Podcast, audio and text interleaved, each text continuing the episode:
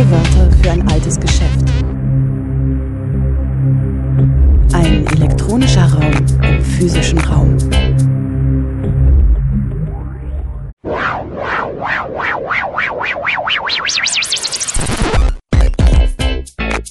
Playback. Herzlich willkommen zu O-Ton Playback bei Radio Dreieckland.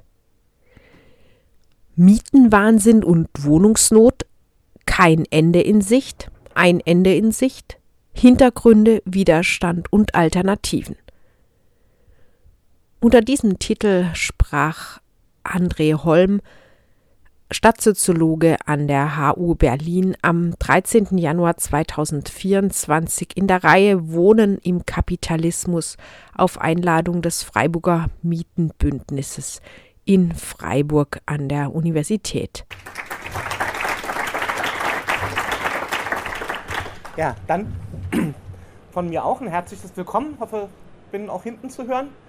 Dafür ist ganz gut, dass der Raum ein bisschen kleiner ist, dann muss ich nicht so laut brüllen. Ähm, 30 Minuten ist total anspruchsvoll, ähm, weil mir nämlich, also Günther und auch die anderen, die die Veranstaltung mit organisiert haben, ungefähr zwei Seiten lange Listen geschickt haben mit den Themen, die eigentlich adressiert werden müssten und die spannend werden zu besprechen. Ähm, das sozusagen Missverhältnis werde ich sozusagen nicht ganz ähm, auflösen können. Das heißt also, ähm, dass ich jetzt äh, mir einzelne Punkte raussuche, mit denen ich ähm, über euch sprechen will und hoffe, dass, dass ihr damit ähm, gut was anfangen könnt.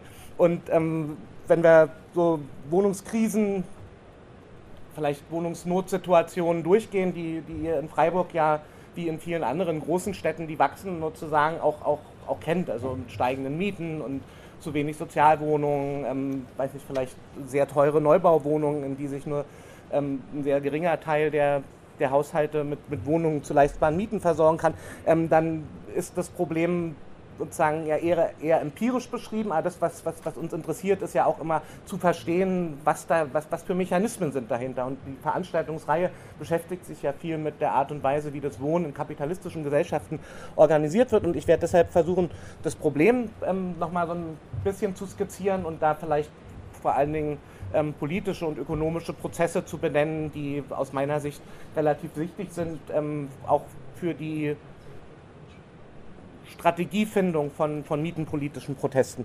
Ähm, Probleme, egal in welche Städte wir schauen. Ich, ja, kann ich versuchen. ähm, ich habe jetzt hier Beispiele aus Berlin mit. Achso, das ja, habt ihr schon gehört. Ich komme gar nicht aus Freiburg, ähm, deshalb bin ich ja gestern auch zu spät gekommen. Ähm, das heißt, mein, mein sozusagen faktisches Wissen bezieht sich auf, auf, auf die Stadt, in der ich wohne, in der ich seit vielen, vielen Jahren aktiv bin, aber bei vielen Punkten werdet ihr wahrscheinlich sehen, ähm, dass es so Übertragungsmöglichkeiten gibt. Also vielleicht nicht in den einzelnen Prozentzahlen oder in den Miethöhen, über die ich spreche, aber die Prinzipien, die sind ja in einem, ähm, unter ganz ähnlichen Bedingungen gewachsen. Und das, was, was wir in vielen Städten beobachten, ist so ein Dreiklang vielleicht aus Wohnungsnot, aus Verdrängungsprozessen, ähm, gerade dann, wenn es Modernisierungsmaßnahmen gibt oder Umwandlungen in Eigentumswohnungen, dass aus Haushalte, die wenig Geld haben, dann ähm, in andere Teile, vielleicht in unattraktive Teile der Stadt oder sogar außerhalb der Stadt Wohnungen finden müssen.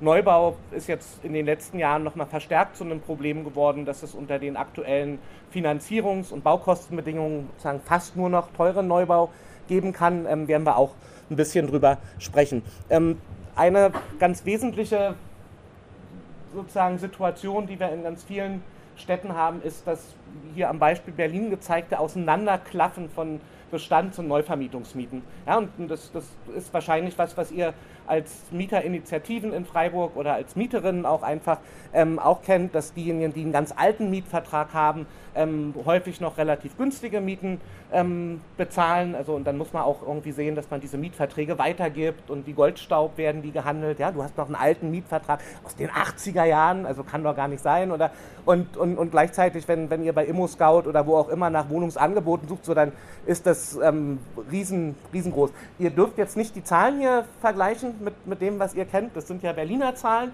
aber ähm, wichtig ist, dass ich mir sicher bin, dass es auch bei euch diese große Lücke, ja, den Abstand zwischen den ähm, Bestands- und Neuvermietungsmieten gibt. Und ähm, wenn wir auf so eine Lücke schauen, dann hat die aus meiner Sicht mindestens drei Dimensionen. Die heißt zum, zum einen, dass alle die jetzt neu eine Wohnung suchen, eigentlich sich auf dieser roten Linie befinden und ähm, sehr hohe Mieten bezahlen müssen. Ja? Das sind diejenigen, die neu in die Stadt kommen, das sind vielleicht Jugendliche, die bei ihren Eltern ausziehen wollen, das sind diejenigen, die aus irgendwelchen Gründen ihre Wohnung wechseln wollen oder müssen. Die haben ein Problem, wenn es um die neue Wohnung geht. Eine zweite Dimension, die ähm, ganz streng damit verbunden ist, ähm, dass ein Vorteil, den Mietwohnungsmärkte üblicherweise bringen, nämlich dass sie ziemlich flexibel sind, dass man sagt, naja, ähm, meine Kinder sind jetzt ausgezogen, ich muss nicht mehr in der großen Wohnung wohnen, ich kann in eine kleinere Wohnung ziehen, ja, was auch unter so ökologischen Gesichtspunkten ja total vernünftig wäre, ja, dass wir jeweils in den Wohnen Bedingungen leben, ähm, die unserem aktuellen Lebensbedürfnissen gut passen. Das ist eigentlich im Mietwohnen problemlos möglich, außer wenn die Bestands- und Neuvermietungsmieten so weit auseinanderklaffen, dann kommt das, was die Wohnungswirtschaft dann gerne Lock-in-Effekt, ja, dann sind wir gefangen in unseren alten Mietverträgen oder um es noch abstrakter auszudrücken, wird gesagt, also die Transaktionskosten für einen Umzug sind so hoch, dass der Umzug gar nicht stattfindet. Ja, und das sind dann diese berühmten Beispiele, wenn dann die alleinstehende ältere Dame wo die Kinder rausgezogen sind, der Mann gestorben ist, in einer großen Familienwohnung wohnt und sich den Umzug in eine kleinere Wohnung nicht leisten kann. Ja, weil das sozusagen so viel ähm, Platz kann man gar nicht verringern, um da tatsächlich einen Vorteil draus zu haben. Also das ist ein zweites Problem, dass die Umverteilungsmöglichkeiten, die Verteilungsmöglichkeiten, die uns Wohnungsmärkte eigentlich versprechen, ähm, im Moment aus, außer Kraft gesetzt sind. Und der dritte Bereich, der ist ganz eng mit dem, was wir so Gentrification, Verdrängungslogiken benennen, verbunden, dass je größer diese Lücke ist, umso attraktiver ist es aus der Perspektive von Vermieterinnen, ähm, einen neuen Mietvertrag abzuschließen. Also sozusagen jeder alte Mietvertrag ähm, kann eigentlich so gesehen werden, dass man sagt, na, da, da sitzen uns jetzt diese Altmieterinnen quasi, ähm, die, die blockieren, dass, dass, dass wir die höchste mögliche Miete bekommen, die man hier problemlos erzielen könnte. Das heißt also, je größer diese Lücke ist, es ist eine Ertragslücke, könnte man sagen, Rent Gap mit, mit, mit sozusagen David Harvey der, und, und, und Neil Smith, dass, dass man sagt, da, je größer diese Lücke ist, umso größer ist auch der Druck, den Mieterinnen spüren, desto größer sind oder ausgefeilter werden die Versuche, Verdrängung zu organisieren. Ein Punkt, ich habe es hier mal visualisiert für die Berliner Mietentwicklung. Achso, hier ähm, wollte ich euch nicht vorenthalten dass ähm, es ganz offensichtlich Zeiten gab, in, in, in, denen diese Lücke nicht so groß war. Ja, also da kann sein, dass ihr in Freiburg ähm, noch weiter zurückschauen müsst. Also dass, dass man sagt, es gab mal eine Zeit, ähm, da hätte der Umzug in eine andere Wohnung sozusagen nicht, wäre nicht mit höheren Kosten verbunden gewesen, sondern man hätte gesagt, ich brauche ein Zimmer mehr, weil die Familie gewachsen ist oder wir brauchen ein Zimmer weniger oder ich will vom Norden in den Süden der Stadt ziehen oder was, was auch immer ist. Das wären Entscheidungen gewesen, die man hätte treffen können, ohne dass es mit steigenden Kosten zu tun hat. Diese Zeit ist vorbei. In Berlin ist die so seit 2005, 2006 vorbei und deshalb ähm, haben wir in unseren Analysen immer mal geschaut, wie viele Angebote gibt es eigentlich ähm, die in, in dem Fall ähm, sozusagen die Angemessenheitsgrenzen von, von, von den sozialen Sicherungssystemen, Kosten der Unterkunft unterschreiten. Ja? Also im, wer, wer, wer Kosten der Unterkunft bekommt, also SGB 2 oder 12, wird ja immer gesagt, im Gesetz steht, ähm, die Kosten des Wohnens werden in voller Höhe übernommen, Komma, ähm, solange sie angemessen sind. Und dann muss man immer fragen, na, wann ist denn eine Miete angemessen? Ähm, und dann sagt man, na, das haben die Kommunen zu regeln. Und dann gibt es irgendwie immer diese Tabellen, wo die Kommunen oder Jobcenter oder wer auch immer in dem jeweiligen Regelungssystem verantwortlich ist, dann definiert, die angemessene Miete für einen Zwei-Personen-Haushalt ist so und so oder diese Grenzen. Diese Grenzwerte haben wir hier immer kalkuliert, haben uns geschaut, welche Angebote gibt es in Berlin. Und dann hat man gesehen, 2007 gab es noch 64.000 leistbare Wohnungen im Jahr. Das ist eine ganze Menge gewesen. Das sind 33 Prozent von allen Wohnungsangeboten. So, wenn jetzt Mieten steigen, dann passiert Folgendes. Ich gehe so in sieben Meilenstiefeln, sieben Jahre immer vorwärts. Ähm, dann haben wir hier 2014, sind es nur noch 14.000 Wohnungen, die sind auch nicht mehr in der ganzen Stadt verteilt, sondern konzentrieren sich jetzt, das sind so Großsiedlungen, könnte ich euch Bilder zeigen, typische Ostberliner Plattenbauten. Ja, und ähm, das ist ein Verteilungseffekt, der durch sozialstaatliche Regelung plus die Mietentwicklung ausgelöst wird und dazu führt, dass, dass dann vielleicht zwei, drei Jahre später alle anfangen darüber zu sprechen, dass es wirklich problematische Gebiete in der Stadt gibt, also wo die Sozialstruktur außer Balance gerät, wo irgendwie soziale Mischung plötzlich wieder ähm, zum großen Thema wird, wo sich Armut konzentriert. Ja, und das ist ja sozusagen tatsächlich ein Effekt von der Wohnungsmarktentwicklung hier gesteuert durch die soziale Gesetzgebung, wie die Kosten der Unterkunft organisiert werden. Und jetzt sind wir nochmal sieben Jahre weiter im Jahr 2021 und ähm, jetzt gab es nur noch 4000 von diesen leistbaren Wohnungen. Ja, die Zahl der berechtigten Haushalte ist ungefähr gleich geblieben, sind so bei 300.000 ungefähr in Berlin, wenn man alle zusammen sieht. Ja, und von denen hätten jetzt 4.200 eine Chance gehabt, über die regulären Angebote eine Wohnung zu finden, wo das Jobcenter sagt, ähm, na die Wohnung ist ja wirklich angemessen. Die stehen natürlich in Konkurrenz mit allen anderen, die auch günstige Wohnungen suchen. Also das heißt, also für viele gibt es eigentlich nur noch die Möglichkeit rauszuziehen. Warum ähm, gibt es diese Konstellation? Die gibt es unter anderem, ähm, weil wir tatsächlich ein systematisches Marktversagen ähm, im Bereich des Wohnens ähm, annoncieren müssen. Und ich habe hier mal zwei Daten, das sind, glaube ich, bundesweite Daten von allen Großstädten, die wir ähm, unter, nee, das sind die Berliner Zahlen, aber die sind in anderen ähm, Städten ganz, ganz ähnlich verteilt. Ähm, dass, wenn wir die Einkommensklassen verteilen, das ist die rechte Grafik, dann sozusagen sehen wir, dass die Einkommen ähm, eigentlich in so verschiedenen Segmenten aufgeteilt sind. Also es gibt relativ viele arme Haushalte, die werden hier immer so in Abweichung vom durchschnittlichen Haushaltseinkommen ähm, berechnet. Also statistisch arm ist dann dieser ganz linke Balken, den ihr seht, weniger als 60 Prozent vom Durchschnittseinkommen und dann, je weiter man nach rechts geht, ähm, steigen dann die Einkommen. Also das ist, gibt sozusagen eine große Spaltung und wenn wir die Mietpreise die Bestandsmieten sind es in dem Fall, ähm, in so einer Stadt zusammenziehen, dann fällt auf, die konzentrieren sich sozusagen um die Mitte. Ja, und ganz viele, auch, auch Statistiken, die, die uns von, von, von den Ämtern zur Verfügung gestellt werden, die Wohnungsmarktanalysen haben, die rechnen dann immer gerne, naja, das durchschnittliche Einkommen ähm, in der Stadt und die durchschnittliche Miete, die passen eigentlich ganz gut zusammen. Also wir können jetzt hier gar nicht von einer Wohnungskrise sprechen, weil mit einem durchschnittlichen Einkommen kannst du dir die durchschnittliche Miete leisten. So, das Problem ist, dass, ich überspitze das jetzt ein bisschen, was wir auf der linken Folie sehen, mehr oder weniger alle Vermieterinnen das Interesse haben, mindestens die durchschnittlich gängige Miete zu nehmen. Also niemand ist bereit, freiwillig deutlich unter den durchschnittlichen Preis zu gehen. Ja, deshalb haben wir ja auch so ein Vergleichsmietensystem, was auch nochmal einen rechtlichen Rahmen gibt, das sagt, also die Mieten sollen sich eigentlich angleichen an so einen Durchschnittswert.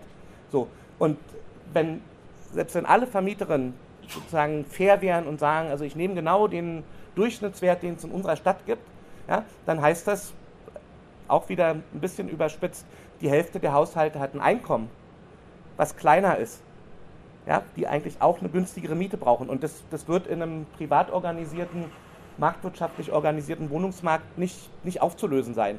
Ja, ich kann, kann nicht sagen, ähm, wir brauchen aber 50 Prozent Wohnungen unterhalb des Durchschnitts und du, du und du, ihr seid die Eigentümer, die uns diese Wohnung jetzt liefern sollen. So, das, also das ist ein Problem, was wir deutlich sehen, ist, dass die Mietkostenbelastung das habt ihr in Freiburg ja sogar als amtliches Dokument, gibt ja diesen Strategieplan ähm, für, für, fürs Wohnen, zwei, leistbares, bezahlbares Wohnen 2030, wo ähm, die, die, die Stadt selber ein Papier vorgelegt hat, dass man bis 2030 dazu kommen will, ähm, dass niemand mehr mehr als 30 Prozent seines Einkommens für die Miete ausgeben soll. Und ähm, wir haben hier Zahlen von Berlin, da ist die Hälfte im Moment ähm, zahlt mehr als 30 Prozent für die Miete oder das sind Zahlen, die schon ein bisschen älter sind. In Freiburg war es ähm, sogar noch stärker, also glaube ich 56 Prozent, die 2018 mehr als 30 Prozent für die Miete ausgegeben haben von den MieterInnenhaushalten. Und das, was wir hier wieder sehen, das sind wieder diese Einkommensklassen, ähm, diese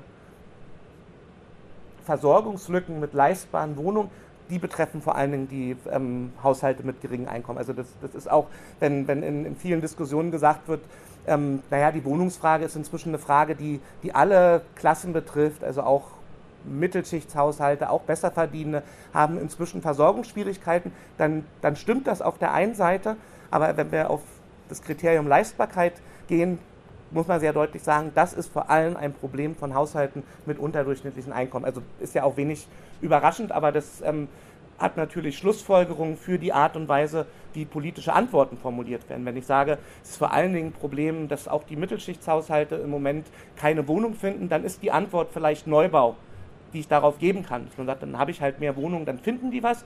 Wenn ich als Antwort eine Antwort suche nach der Frage, wie kann ich möglichst alle Haushalte mit leistbaren Wohnungen bezahlen, dann muss ich mir überlegen, ähm, wie bekomme ich Wohnungen zu geringeren Preisen, als sie jetzt angeboten werden hin. Also das ist ja, das ist ja eine Zustandsbeschreibung. Das ist sozusagen nicht die Frage, ähm, ist der Neubau leistbar, sondern es sind alles Daten, die sagen, schon jetzt, ja, in den Bestandsmieten, ja, die, die ich euch vorhin gezeigt habe, da zahlt mehr als die Hälfte, mehr als 30 Prozent. Und da müsst, müssten wir ja runterkommen. Ähm, das ist so ein Grundproblem, das ähm, hier von ähm, Walter Siebel und Martin Kronauer auf den, auf, den, auf den Punkt gebracht wird, also zwei Soziologen, die, die sich lange Zeit schon mit dem Wohnen beschäftigen. Und die haben im, im vorletzten Jahr jetzt nochmal ähm, so gemeinsam Artikel geschrieben und, und kommen dazu, also die, das Grundproblem der Wohnungsversorgung ist immer noch, dass der Wohnungsmarkt menschenwürdige Wohnungen nur zu Preisen bereitstellt, die die Zahlungsfähigkeit eines Teils der Haushalte überschreiten. Und, und das, also das würde sagen, das ist, wenn wir darüber nachdenken, total simpel, das wissen wir eigentlich alle, aber in dem Moment, wenn man, wenn man das ausspricht und sagt, ähm, das betrifft ja tatsächlich jede, jeden Neubau, den, den wir machen. Und, und wir kennen das ja auch von, von den Neubauten von, von Genossenschaften oder Hausprojekten sozusagen, wie die kämpfen müssen, ähm, damit sie halbwegs leistbare Wohnungen anbieten. Ja? Und, und, und wie geht man mit diesem Grundproblem um? Ja, da, da sagt uns ja die Wohnungswirtschaft und die Politik und wer auch immer, alle Schlauberger und Schlaubergerinnen erklären es, na, Wohnen, Wohnen ist halt so teuer. So. Und, und gleichzeitig gibt es ein Strategiepapier in Freiburg, wo drin steht, aber niemand soll mehr als 30 Prozent bezahlen. So wie, wie heben wir das denn auf, wenn das Produzieren von Wohnen so teuer ist? Also müssen wir uns damit beschäftigen, warum die Mieten steigen. Und ich habe hier ähm, mal eine Deutung, das sind sozusagen die Zeiträume auch wieder für Berlin, aber ähm, ihr könnt das mit den Daten des Gutachterausschusses wahrscheinlich für ähm, Freiburg sozusagen auch rekonstruieren. Ähm, ich habe hier mal die grafisch dargestellt ähm, die Umsätze von Immobilientransaktionen. Ja, also der, der, der Handel mit Wohnungen, der Handel mit bebauten Grundstücken, das heißt also, wenn Häuser als ganze Häuser weiterverkauft werden und auch der Handel mit ähm, unbebauten Grundstücken, die keine so große Bedeutung haben. Und wenn man das ähm, zusammenzählt, dann sieht man, dass hier äh, ein Beispiel von Berlin, aber das ist ein Trend, den es in fast allen Großstädten in Deutschland gibt, so in den letzten 15, 20 Jahren, ähm, diese Umsätze enorm gestiegen sind. Also in Berlin sind die gestiegen von insgesamt ein bisschen über 6 auf über 20 Milliarden Euro. Und, und, und da muss man sich sagen, naja, was, was hat denn dieser Immobilienmarkt jetzt mit unseren Mieten zu tun? Ja, ganz einfach, also Berlin ist wie Freiburg auch eine Mieterinnenstadt, also in, in Freiburg sind es 70 Prozent, die zur Miete wohnen, in, in, Berlin sind sogar noch ein paar mehr, aber das heißt also, Wohnungsversorgung wird über Miete ähm, organisiert und Immobilienmarkt bedeutet, dass Häuser gekauft werden, die in der Regel am Ende weiter vermietet werden sollen. So, und was, was, was bedeutet es, dass ein Haus, ein Grundstück gekauft wird oder eine einzelne Wohnung, die dann vermietet werden soll? Warum bin ich bereit, für eine Wohnung oder ein Haus, ein Grundstück, sehr viel Geld aufzugeben? Ja? Dann sind wir ganz schnell in so einer marxischen Logik, dass, dass man sagt, naja, ähm, das Grundstück selber hat ja gar keinen Wert. Also den einzigen Wert, den ein Grundstück hat, sind die künftigen Erträge. Ja, ich bin bereit, für, für ein Grundstück einen hohen Preis zu bezahlen, weil ich damit rechne, dass ich künftig, ja, da muss man definieren, ist das in 20 Jahren oder in 30 Jahren, also in welchem Zeitraum, aber dass ich in Zukunft dieses Geld wieder hereinbekommen werde. Ja, sonst, sonst wäre es ja kein ökonomisch rationales Geschäft. Ja?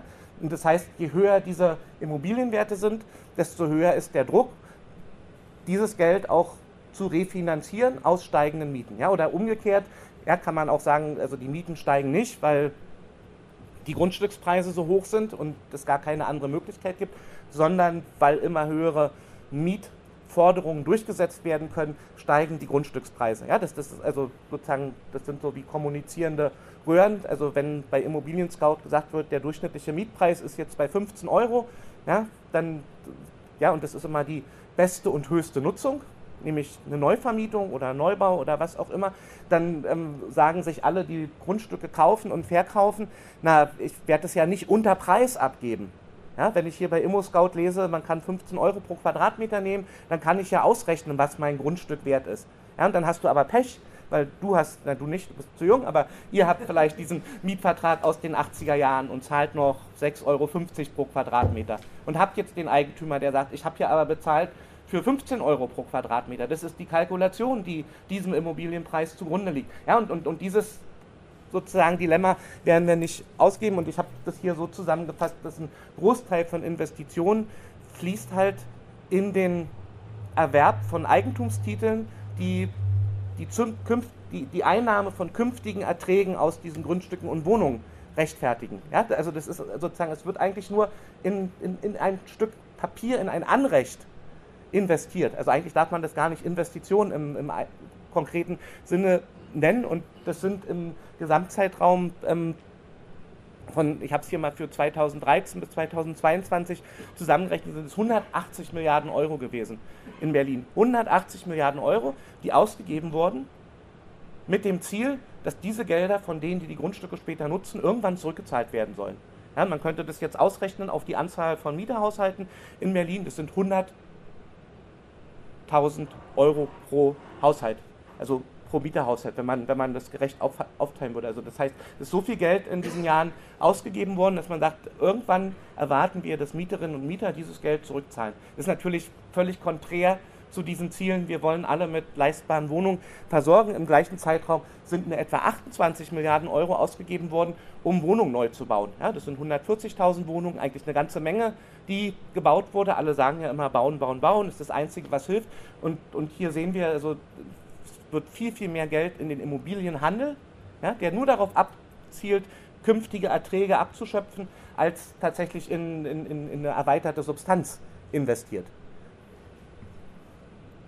Dann ein Problem, was, was wir auch in vielen Städten haben, ähm, das sozusagen deutliche Absinken von sozial regulierten Beständen in, in Berlin. Und das ist in Freiburg, glaube ich, so ähnlich. Muss man ja immer zusammenziehen. So, es gibt den öffentlichen Wohnungsbau, also der in, in, in eurem Fall von der Freiburger Stadtbau ähm, verwaltet wird. Gibt es noch andere öffentliche Bauträger? Die haben einen Großteil. Bima, ne? Die BIMA vielleicht. Und auf der anderen Seite Sozialwohnungen, die aus den Förderprogrammen, das können ja auch Wohnungen, die von Genossenschaften oder Privaten verwaltet werden, sein, wo man sagen kann, so das, das sind eigentlich die beiden Bereiche, in denen günstige Wohnungen zur Verfügung gestellt werden kann. Und, und das, was wir in vielen Städten sehen, hier exemplarisch für Berlin wieder, ist, dass, dass, dass diese Anzahl oder die Anteile auch von, von diesen Beständen sich Jahr für Jahr reduziert haben. Ja, also ihr seid ja um die Privatisierung drumherum gekommen, weil ihr euch dagegen gewehrt habt. In Berlin ist sozusagen Teil von, von diesem Rückgang der, des sozial regulierten Bestandes auf den Verkauf von Wohnungsbaugesellschaften zurückzuführen, aber es auch darauf zurückzuführen, dass wir diese Anomalie im sozialen Wohnungsbau in den Förderprogrammen haben. Ja? Und das ist ja bis heute so, dass Förder, Wohn Wohnraumförderung ähm, immer bedeutet, na, da gibt es auch die Sozialmiete, die, die dann festgelegt wird, aber die gilt halt nur für einen bestimmten Zeitraum. Ja? Und, und in Baden-Württemberg ist ja, glaube ich, so, dass sich die Fördernehmer, also die, die Bauherren und Bauherren, die die Förderung nehmen, die dürfen sich aussuchen, ob sie 10, 20 oder 30 Jahre oder 40 vielleicht auch. Also das variiert ja auch alle, alle halbe Jahre die, die Richtlinie. Also die dürfen sich sogar auswählen, wie, wie zeitlich beschränkt die, die Mietregulierungen sind. Ja, und da ist ja völlig klar, wenn ich eine Phase habe ähm, in vielen westdeutschen Städten bis in die 80er Jahre hinein, dass sehr viel geförderter Wohnungsbau entstanden ist, dass es also sehr viele Sozialwohnungen mit Mietpreis und Belegungsbindung gab, dass wenn ich nicht in dem gleichen Maße äh, dieses Förderniveau halte, dass, dass dann die Zahl der belegungsgebundenen Wohnungen ähm, wieder absinkt. Ja? Und dann haben wir dieses Paradox, ähm, was, was wirklich international auch schwer zu vermitteln ist, dass, dass man sagt, also da sind Wohnungen aus der Bindung gefallen.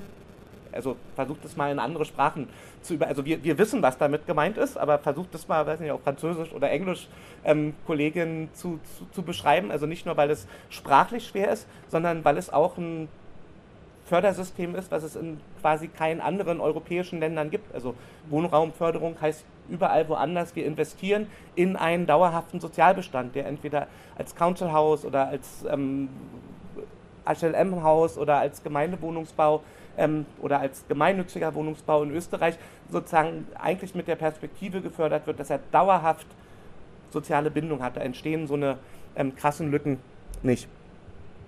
Ein Problem, was ähm, David Madden und Peter Marcuse ganz gut zusammenfassen, ist, ähm, wenn wir immer weniger Wohnungen durch die öffentliche Hand oder in, in, in sozusagen sozialer Regulierung haben, dann unterliegen die Bewirtschaftung der Wohnungen letztendlich den privaten wirtschaftlichen Kalkülen. Und ähm, die beiden haben ja so ein, so ein, so ein Buch, die in Defense of Housing, geschrieben, wo sie, weiß nicht, so 100 Jahre Wohnungspolitik versuchen zu beschreiben. Und die sagen dann, es gibt so einen stetigen Konflikt zwischen dem Wohnen als Zuhause und dem Wohnen als Immobilie. Oder in, in, in Deutschland sagen wir häufig so, ähm, Wohnen ist Gemeingut und, und, und Ware zugleich und, und hat, hat irgendwie diesen Spannungswert. Und, und das, was wir ähm, aber, glaube ich, in, in, ins Auge fassen müssen, auch als, als Ausgangspunkt für politische Initiativen, ist, dass das Wohnen hauptsächlich als Immobilie organisiert wird. Und ich habe hier mal die Zahlen für Deutschland, wo man sieht, fast 80 Prozent also all diese blauen Bereiche der Mietwohnungen sind im Privatbesitz. Ja, also da kann man dann nochmal differenzieren, sind es Kleinvermieter oder sind es große Konzerne oder sind es wie Vonovia ähm, Immobilienunternehmen, die an der Börse gehandelt werden. Aber also bei allen Differenzierungen, die es da gibt, allen gleich ist, dass sie nach wirtschaftlichen Kalk Kalkülen ihre Wohnung bewirtschaften und die Mieten festlegen. Und ähm, wer jetzt sagt, na, wie ist es denn in Freiburg, kriegt hier auch gleich noch ähm, die Zahl, da sind sogar über 80 Prozent. Also da hatte ich jetzt die Genossenschaften, glaube ich, noch und die mir bekannten Projekthäuser von Mietshäuser-Syndikat und anderen. Das ist der, also es ist, glaube ich, sogar weniger als ein Prozent, aber es wird hier hochgerundet, damit es überhaupt sichtbar ist. Also zeigt relativ deutlich, ähm, dass sozusagen dieses allgemeine Problem in der Stadt wie Freiburg auch da ist. Also die allermeisten Mieterinnen haben private Vermieter, Vermietende und müssen sich mit denen und ihren Kalkülen auseinandersetzen. In der Konsequenz heißt das, dass all die sozialen Belange im Wohnen müssen eigentlich gegen private Profitinteressen durchgesetzt werden. Also und, und das sozusagen, also klingt jetzt wahrscheinlich so, naja, das hat er wahrscheinlich vor drei Jahren auch schon mal erzählt und das, das wissen wir auch, aber ich glaube, dass es totalen Sinn macht, sich, sich diese ähm, Konstellationen immer wieder vor Auge zu führen, ähm, weil, weil das sozusagen auch, auch so ein bisschen die Illusion nimmt, dass man mit, mit anderen Tricksereien soziale Fragen im Wohnen klären könnte. Also ich, ich sozusagen habe, also wenn Wohnung zu Hause sein soll, dann kann sie nicht gleichzeitig als effektive und ähm, gut ausgenutzte Immobilie behandelt werden. Ja? Was, was heißt das für ähm, die konkreten ähm, Schlussfolgerungen? Ähm, da würde ich so lösungsreitig in Anführungszeichen setzen müssen, ähm, vorstellen müssen. Die sind jetzt hier nicht ganz zu sehen ähm, und habe mal so die kommunalpolitischen Instrumente ähm, rausgenommen, mit denen versucht wird, leistbares Wohnen. Ja? Und, und das könnt ihr auch in, in, in diesem Strategiepapier der Freiburger Stadtverwaltung nachlesen. Da ist ganz viel, dass man sagt, also wir wollen das Mietrecht ganz konsequent durchsetzen, soll vielleicht eine Mietpreisbremse geben, vielleicht gibt es sogar ähm, öffentliche Anstrengungen im Paragraph 5 Wirtschaftsstrafgesetz, also sogenannte Wuchermiete, zu verfolgen oder ähm, in vielen Städten gibt es Zweckentfremdungsverordnungen, manchmal sogar so ausgefeilt, dass, dass die sogar Wohnungssicherungselemente ähm, dabei haben, ähm, teilweise mit Ersatzvornahmen und strengen Strafen. Ja, also die, die ausgestellt werden, Förderprogramme, wo es Belegungsrechte gibt, Housing First Ansätze, um Wohnungslosigkeit zu bekämpfen, ähm, sind da viel in, in der Diskussion, was, was viele Städte inzwischen haben, Freiburg glaube ich auch, ähm, dass das so bei, bei Neubauprojekten Sozialquoten festgelegt werden, dass man sagt, hier, ähm, wenn, wenn wir ein neues Gebiet entwickeln, dann müssen, weiß nicht, mindestens 30 oder 50 oder in, in München sind es teilweise sogar bis zu 60 Prozent Sozialwohnungen dort entstehen. Also so, so eine Instrumente gibt es Erhaltungssatzungen, also dass Milieuschutzgebiete ähm, etabliert werden, dass da Vorkaufsrechte angewendet werden. Ähm, ganz viele Städte haben sich inzwischen dazu entschieden, dass Liegenschaften nicht mehr privatisiert werden, dass man keine Grundstücke mehr weiterverkauft, ähm, dass es Quoten für gemeinnützige Bauträger gibt, wenn, wenn, wenn neue Bauprojekte auf öffentlichen Liegenschaften stattfinden, Konzeptvergaben vielleicht, also so und all, all diese Sachen, die fordern wir normalerweise in den, in den Städten, dass man sagt, also wir wollen von unserer Stadtregierung, dass sie möglichst alles von, von diesem Instrumentarium einsetzen. Und es ist auch total richtig. So, und die traurige Nachricht für euch ist, ähm, ich komme aus einer Stadt, wo wir eine sehr progressive Regierung hatten. Die haben all das in, in wirklich sehr guter Weise umgesetzt. Ja, unter Rot-Rot-Grün wurden all diese kommunalpolitischen Instrumente ähm, durchgeführt und ich erinnere euch nochmal so, ab 2015 hatten wir, oder 2016, Rot-Rot-Grüne Regierung, das hatte überhaupt keinen Einfluss auf die Mietentwicklung. Also sozusagen das, also wirklich das, das, das gesamte Arsenal an kommunalpolitischen Instrumenten zur Anwendung zu bringen, führt nicht dazu, dass die Mieten sinken. Ja, dann können wir sagen, ah, da ist ja ein Knick. Ja, ist inzwischen völlig geklärt, das ist nicht Corona. Ähm, das war der Mietendeckel. Ja, das war das einzige Instrument, was tatsächlich mal kurzzeitig dazu geführt hat, dass Mieten nicht weiter gestiegen sind. Ja, Mietendeckel, also zeitlich begrenzter Mietenstopp für alle Wohnungen, sogar ein Absenken von überhöhten Mieten, die ab irgendeinem Zeitpunkt eintreten sollte, ist uns aber von Bundesverfassungsgericht in Karlsruhe um die Ohren geschlagen worden, hat gesagt, Berlin hat nicht die Zuständigkeit, so ein Mietendeckelgesetz zu machen. Aber sozusagen verglichen zu, zu all diesen anderen Instrumenten kann man sagen, der Mietendeckel wäre also das, das einzig Instrument, was eine sichtbare Wirkung erzielt hat. Ja? Und da ist die Gesetzgebung jetzt im Moment so, dass gesagt wird, aber das gehört nicht in den kommunal- oder landespolitisches ähm, Handlungsarsenal, was, was, was überhaupt zur Verfügung steht. Ja? Also das, das ist so ein Dilemma. Ähm, warum sozusagen sind diese verschiedenen Instrumente nicht ähm, erfolgreich genug? Und ich habe von, von Peter Marcuse, von dem habe ich vorhin schon dieses Zitat mit dem Wohnen und Immobilie gebracht, ähm, der unterscheidet ähm, stadt- und wohnungspolitische Instrumente in so drei Klassen. Das finde ich ganz, ganz hilfreich. Also wenn man all diese Sachen ähm, Sollen wir eine Mietpreisbremse fordern? Hilft ein Milieuschutzgebiet? Brauchen wir eine Optimierung von Förderprogrammen? Und ähm, das ist ja in der Wirkung immer schwer abzulesen. Und das, was, was Peter Marcuse systematisiert, sagt, naja, es gibt bei Reformen, bei, bei neuen Veränderungen, kann man eigentlich drei Klassen unterscheiden. Das eine sind technokratische Reformen, das heißt, es gibt pragmatische Veränderungen, vielleicht eine digitalisierte Erleichterung beim Antragstellen von Wohngeldanträgen, ähm, die zu einer Veränderung der Organisation führen, aber überhaupt nicht die Logik von Markt und Konkurrenz, also dass der Wohnungsmarkt so funktioniert, wie er funktioniert, in Frage stellen. Ja, und da würden wir in jeder Stadt eine ganze Reihe von, von neuen Abläufen finden, die irgendwie Mieterinneninteressen entgegenkommen, die aber nicht wirklich den Kapitalismus außer Kraft setzen. Nur dann sagt er, es gibt sowas wie reformistische ähm, Reform, das heißt, es gibt eine tatsächliche Einschränkung der Verwertungslogik, ähm, aber ohne dass die Warenlogik selber auf, aufgebraucht wird. Also es, es, bleibt sozusagen immer noch im Spiel, dass das Wohnen jemandem gehört, dass der das Recht hat, über den Eigentumstitel die Erträge abzuschöpfen, aber ich kann es in irgendeiner Weise eindämmen oder ich kann die Verwertungslogik einschränken. Wenn ich jetzt meine Berliner Mietentwicklungstabelle habe, kann man sagen, ähm, es gab nur ein reformistisches Instrument von all denen war dieser Mietendeckel. Ja, der hat tatsächlich zu einer Einschränkung von Verwertungssteigerung oder Verwertungslogik geführt und ist deshalb ja auch in der öffentlichen Debatte und vor Gericht gescheitert. Also ich weiß nicht, ob ihr das, das verfolgt habt. Ähm, also es gab ja einen Aufschrei der gesamten Immobilienlobby, die, die gesagt haben, also das, das, das, das ist ja quasi Sozialismus, ähm, wenn man sagt, ihr dürft über fünf Jahre eure Mieten nicht mehr steigern ja, wo, wo man sagt, also, ich, also da ist ja noch nicht mal was, war ja noch nicht mal der Punkt adressiert, dass ich euch irgendetwas wegnehmen will, sondern sozusagen der Mietendeckel hat ja eigentlich nur gesagt, ähm, künftige Gewinnerwartungen müssen, müssen eingeschränkt werden. Ihr dürft weiter das nehmen, was ihr bisher genommen habt, in, in allermeisten Fällen. Ja, schon, schon das hat zu einem sozusagen großen Gegenwind geführt und ähm, vielleicht auch außerhalb von Berlin sozusagen, werden Sachen ja immer so ein bisschen belächelt, also was die Verrückten da in der Hauptstadt machen. Transformativ, achso, und, und, und tatsächlich, ich bin, bin dann Mietrechtssachen durchgegangen.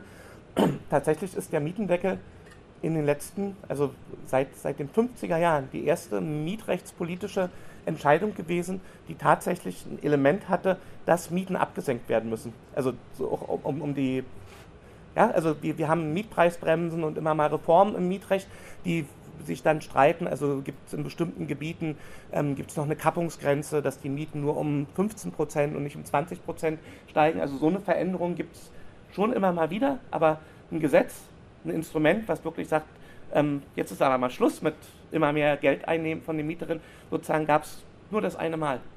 Und auch das nicht besonders erfolgreich. Also, reformistische Sachen, transformativ, das ist natürlich der Traum von allen Mieterinneninitiativen oder in den allermeisten, dass man sagt, so, lass uns den Bock doch einfach ähm, umwerfen, lass uns das Wohnen so organisieren, dass es zu Hause und nicht Immobilie ist, dass es tatsächlich zu einer Umverteilung kommt, Dekommodifizierung, also dieses Wort, dass, dass es nicht mehr im Warencharakter unterliegt. Und dann sehen wir, das sind entweder sozusagen Kleinkollektivstrategien wie beim Mietshäuser-Syndikat, dass man sagt, wir sozusagen versuchen in unserem Projekt zu realisieren, dass, dass hier der Warencharakter zumindest in Zukunft ausgeblendet wird und nicht mehr stattfindet. Aber es gibt ganz wenig sozusagen Instrumente für große Bereiche im Wohnen, in denen das eine Rolle spielt. Ja? Man könnte sagen, der öffentliche Wohnungsbau hat vielleicht die Chance, so eine Dekommodifizierungslogik zu haben. In der Praxis sehen wir in den allermeisten Städten orientieren sich auch öffentliche Wohnungsunternehmen an ganz rationalen Perspektiven und wollen ihren Schnitt machen oder weiß nicht, die Stadtbau Freiburg unterscheidet zwischen ähm, den geförderten Wohnungen und den frei finanzierten Wohnungen. Und man denkt, also wie kann denn ein öffentliches Unternehmen frei finanzierte Wohnungen haben? Also das, also das ist doch öffentlich finanziert, also ihr habt ja gar kein anderes Geld zur Verfügung. Also völlige absurde Sachen. Und, und auch wenn man da wieder schaut, ist es so, dass es mit Berlin nur ein Bundesland gibt, in dem es eine gesetzliche Regelung gibt, dass öffentliche Wohnungsunternehmen einen sozialen Versorgungsauftrag zuvorderst haben. Also wir nehmen das in, in, in ganz vielen politischen Diskussionen immer an. Ich mache die ja auch immer in sozusagen dem roten Bereich mit und sage, das sind hier also die Wohnungen, die, die für eine soziale Wohnversorgung zur Verfügung stehen, wo es politische Entscheidungen gibt, dass man ähm, bestimmte Versorgungsquoten einhält, aber ähm, sozusagen richtig festgelegt ist es eigentlich nirgends. Ja, dass öffentlicher Wohnungsbau der sozialen Wohnversorgung zuvorderst zu dienen hat und alle anderen Aufgaben erst hinten angestellt werden. Das sozusagen wäre was, was man in vielen Städten durchsetzen kann. Welche politischen Strategien sind aus dieser Konstellation abzuleiten? Ähm, und das, das tut mir immer leid, aber man, man ist jetzt, wir nähern uns hier immer diesen verschiedenen ähm, hunderten Jahrestagen, sagt man, Jahrestagen, wenn, auch wenn es viele sind, ja, sind ja, also genau, und, und eins davon ist, was in den 20er Jahren ähm, geschaffen wurde, was, was wir viel mit, mit sozusagen dem Wohnen im Roten Wien, dem Durchsetzen des Gemeindewohnungsbaus ähm, verbinden. Und ähm, da gibt es tatsächlich eine sozusagen beachtenswerten Mix an Instrumenten, die, die dort zur Anwendung kamen und, und in dem Verwaltungsbericht der Stadt Wien relativ am Anfang noch, also das Wiener Wohnen ist eigentlich erst in den darauffolgenden Jahren richtig zu einem sozusagen Massenwohnungsbau geworden. Die ähm, beschreiben hier, dass, dass, dass, dass ihre Wohnungspolitik in der Kombination von einer produktiven Wohnungspolitik, die Gemeinde baut selber, prohibitiven Wohnungspolitik, wir schützen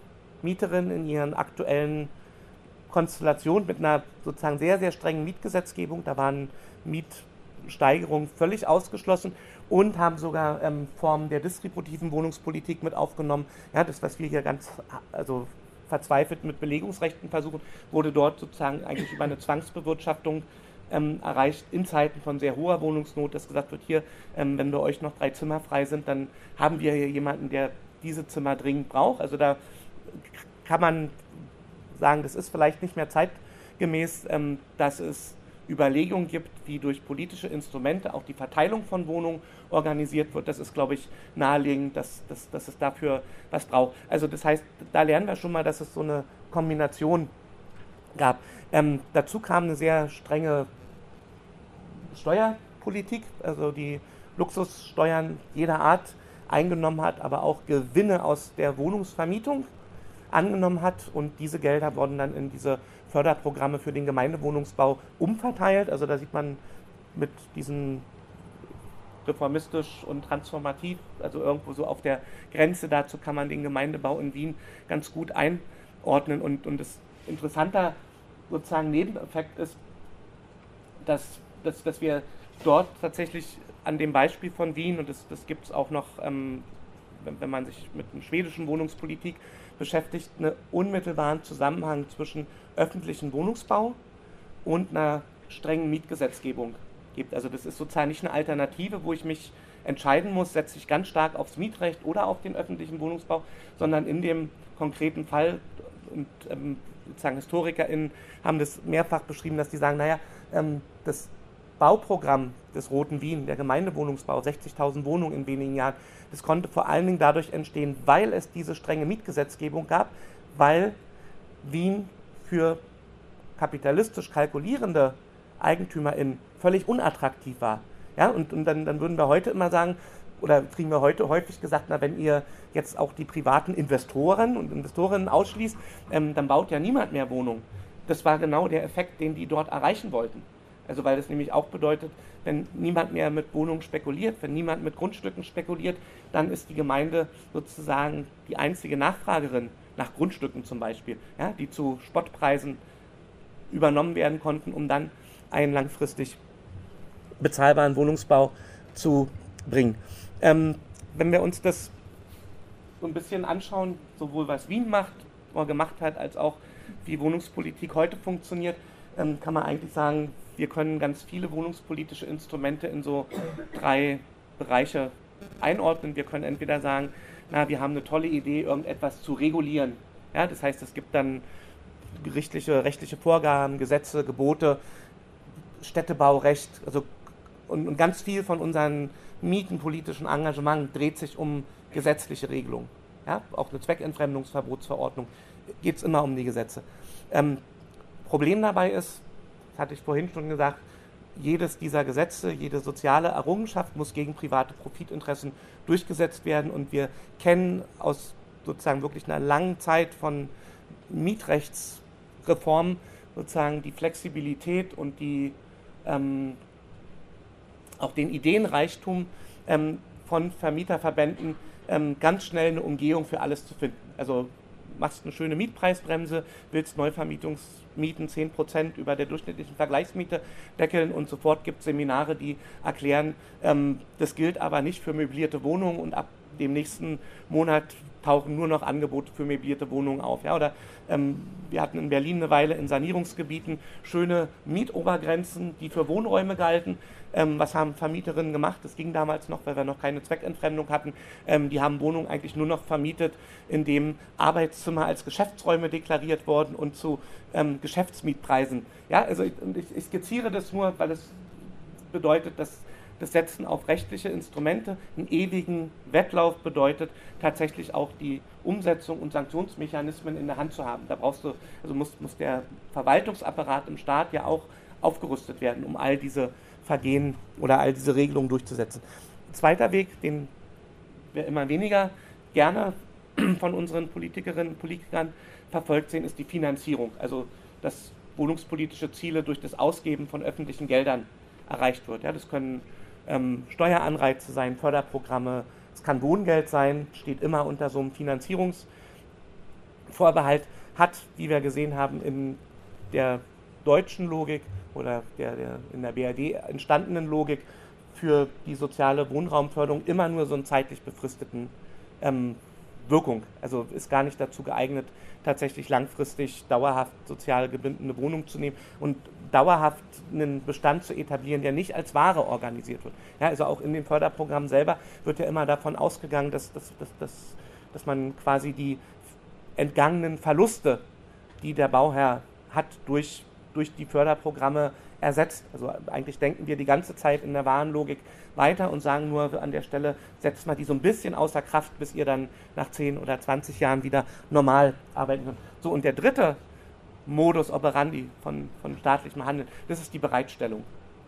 Ja, dass, dass Staat natürlich auch handeln kann, wenn er sagt, das ist mein Grundstück, das ist meine Wohnung, das ist meine Infrastruktur, ähm, die ich euch bereitstellen will und, und das ähm, sozusagen adressiert eigentlich den öffentlichen Wohnungsbau und auch die öffentlichen Liegenschaften viel, viel stärker. Und Bereitstellung kennen wir aus anderen Bereichen. Also der, sozusagen die Stadt stellt Infrastrukturen vielleicht für den öffentlichen Nahverkehr bereit, ja, wo, glaube ich, ganz selten die Erwartung ist, dass ihr mit euren Tickets für den öffentlichen Nahverkehr ähm, den Bau dieser Schienen und den Kauf der Straßenbahnen tatsächlich refinanziert.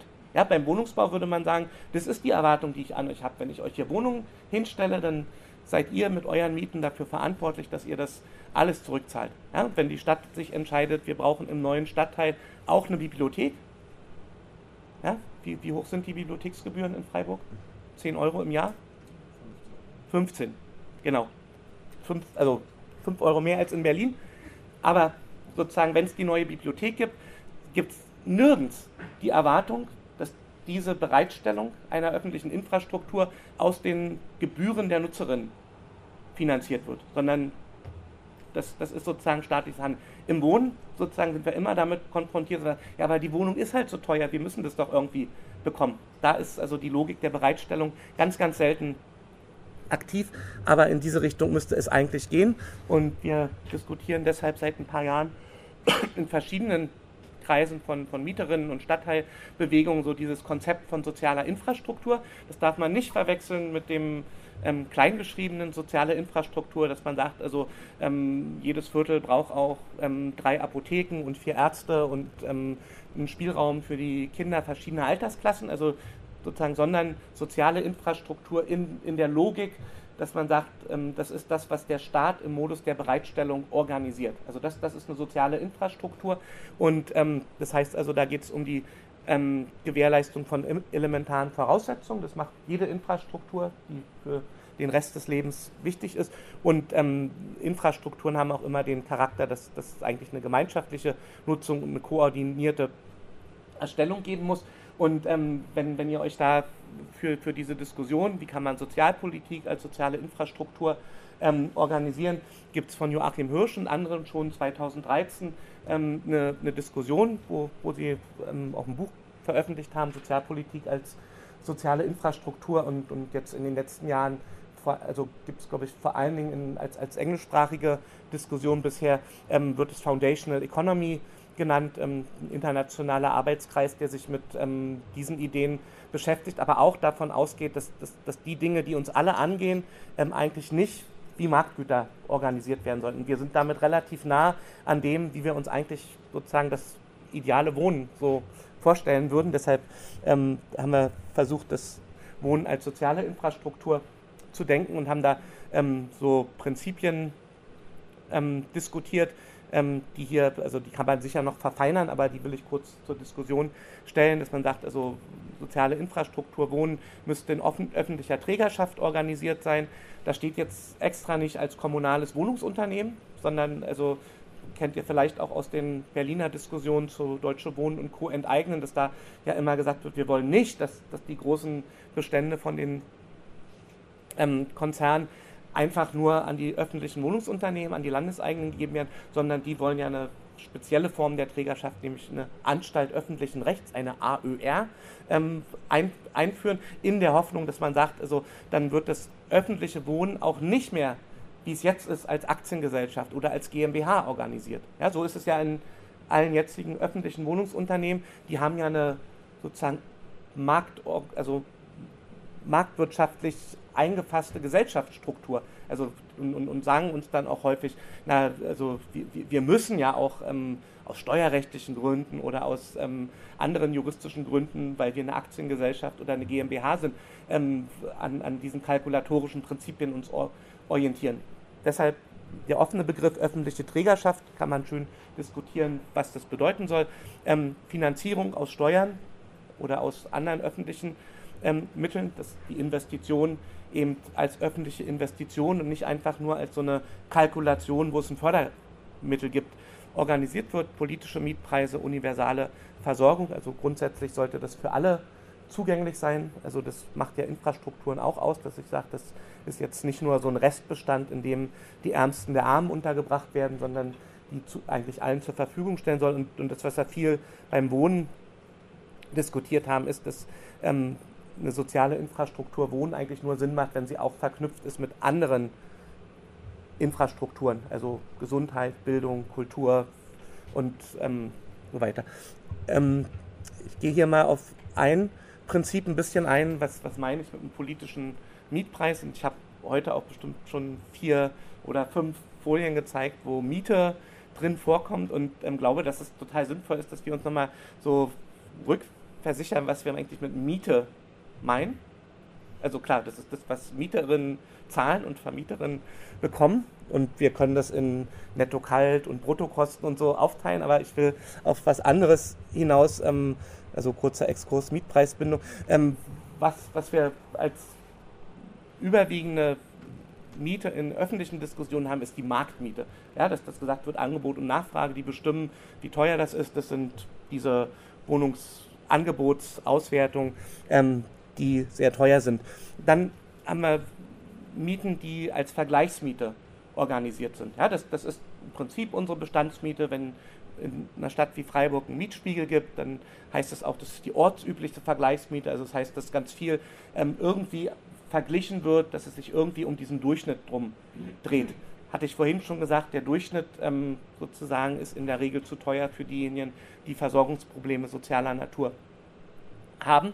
Ähm, es gibt äh, sowas wie eine Kostenmiete, das kennen wir vor allen Dingen aus den Förderprogrammen, aber das kennen wir auch von genossenschaftlichen oder sozusagen ähm, selbstorganisierten Bauprojekten ähm, als, als maßgebliche Größe, dass man sagt, also ich kalkuliere die Miete am Ende so, dass alle Kosten, die wir durch den Kauf des Grundstücks und die Baukosten und die Finanzierung haben, dass sich das gerade so deckt. Ja, also Kostenmiete ist eigentlich ein positiver Begriff lange Zeit gewesen, weil er gesagt hat, na, das ist die Miete, die ohne Gewinn oder ohne zusätzliche Gewinnerwartung funktioniert.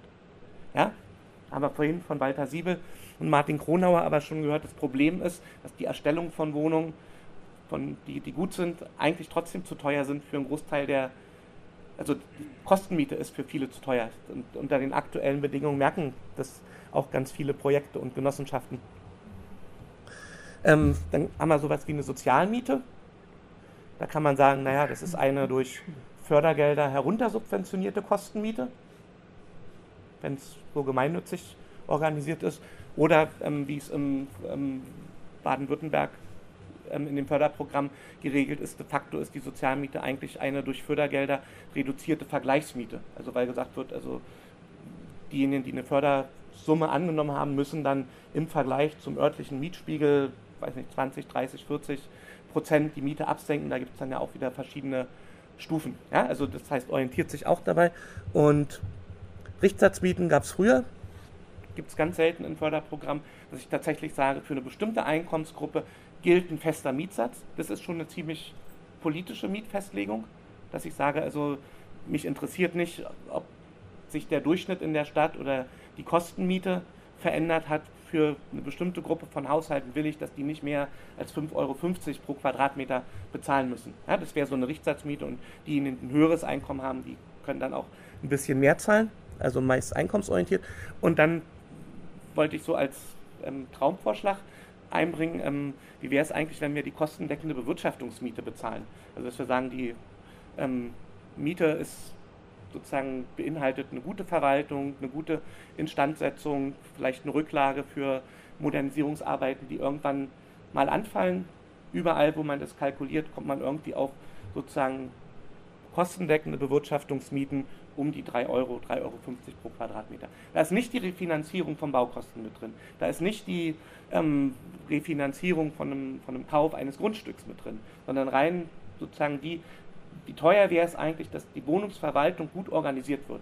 Ja? Das ist durchaus überschaubar, kostendeckende Bewirtschaftungsmiete. Ja? Dann sagt er, naja, das ist ja total unrealistisch. Also dann baut ja keiner mehr ein Haus. Oder? Ja. ja. Genau. Deshalb wieder zurückgucken. Ähm, das ist Felix Schalke, der sich in den 50er oder Ende der 50er Jahre mit dem Wiener Wohnen beschäftigt hat und der gibt dann dazu Protokoll, die Gemeinde Wien ging beim Wohnungsbau mehr von sozialen als kommerziellen Grundsätzen aus. Das ist ja schon mal sehr schön. Es war unmöglich, die Mietzinse im Sinne der Verzinsung der Bausumme zu erstellen. Ja, also wir haben gesagt, wenn, wenn wir die Baukosten nehmen, ist einfach zu teuer für die Arbeiterinnen und Arbeiter, die wir versorgen wollen. Also wäre für die breite Masse untragbar gewesen. Deshalb verzichtete man von vornherein auf die Hereinbringung der Baukosten, die durch die Wohnbausteuer eine wenigstens teilweise Deckung finden sollten. Das, das ist genau diese, diese Logik von, ähm, wir stellen Infrastrukturen bereit, weil es eine politische Mehrheit dafür gibt. Und im besten Fall, wie die Bibliothek, tragen die Gebühren möglicherweise den, die Betriebskosten, also dass, dass ich da nicht jedes Jahr noch ständig was hinterherbuttern muss in den öffentlichen Wohnungsbau. Ja, aber den, den Bau und die Finanzierung selber nicht, also wird, wird nicht daraus finanziert und das heißt also, politischer Mietpreis würde sich dadurch auszeichnen, dass er unabhängig von Markt- und Kostenmieten ist, dass er die Leistbarkeit sichert und dass er auf jeden Fall, das glaube ich, als, als Restriktion mit einnehmen zu können, die laufenden Bewirtschaftungskosten decken sollte, damit sozusagen nicht ein Substandardbestand entsteht, in dem das öffentliche Wohnen organisiert wird. Und ähm, wenn, wenn man das sozusagen sich, sich so anschaut, dann würde man sagen, naja, das ist äh, vor 100 Jahren in Wien und so, das ist ja auch schon lange her, das ist total utopisch. Wir haben in Berlin, das war ja nicht so super zu sehen, ähm, eine Veranstaltungsreihe ähm, seit, seit längerem Laufen im letzten Jahr, ähm, die sich mit, mit den vergessenen Utopien des Wohnens beschäftigen und wo wir genau danach gefragt haben, gab es irgendwann in euren Ländern so ähnlich wie im Roten Wien eine Phase, wo Wohnen als soziale Infrastruktur bereitgestellt wurde. Und das ist total erstaunlich. Wir hatten jetzt aus den Niederlanden, da war es in den 1920ern so, wir hatten England in den 40er Jahren Council Housing, in große eine Million Wohnung Programm in Schweden in den 70er Jahren haben genau nach diesem Prinzip funktioniert. Keiner, also sozusagen diese Wohnungsbauprogramme waren nie darauf ausgerichtet, dass man sagt, ähm, durch die Miete muss, die, muss das finanziert werden. Ja, also das ist sozusagen also wirklich eine praktizierte Alternative lange Zeit gewesen.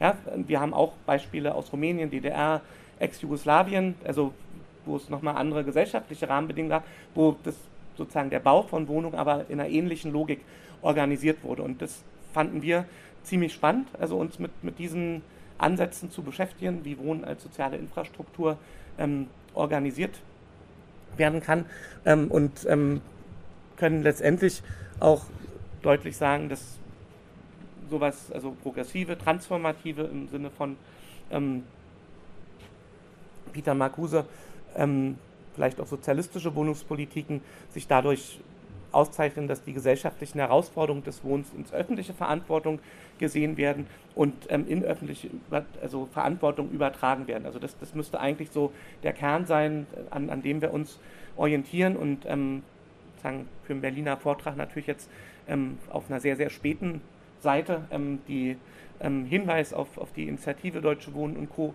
enteignen, die, die das im Prinzip nochmal nicht nur für den Neubau, sondern auch für die Übernahme großer Bestände, ähm, die schon existieren, in die Diskussion nimmt. Und auch da geht es ja darum, dass, dass letztendlich gesagt wird, wir wollen, dass, dass der Staat diese Entschädigungssumme aufbringt und dass hinterher ein soziales, leistbares Wohnen in diesen Beständen organisiert werden kann und, und um es der Marktlogik zu entreißen.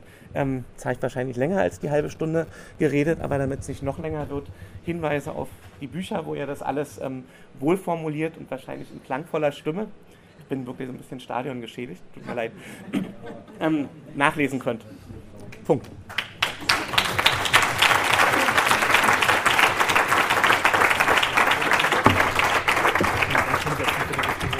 Mietwahnsinn und Wohnungsnot.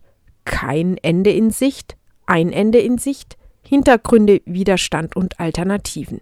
Ihr hörtet den Vortrag des Stadtsoziologen André Holm am 13. Januar 2024 in Freiburg an der Universität auf Einladung des Freiburger Mietenbündnisses in der Reihe Wohnen im Kapitalismus.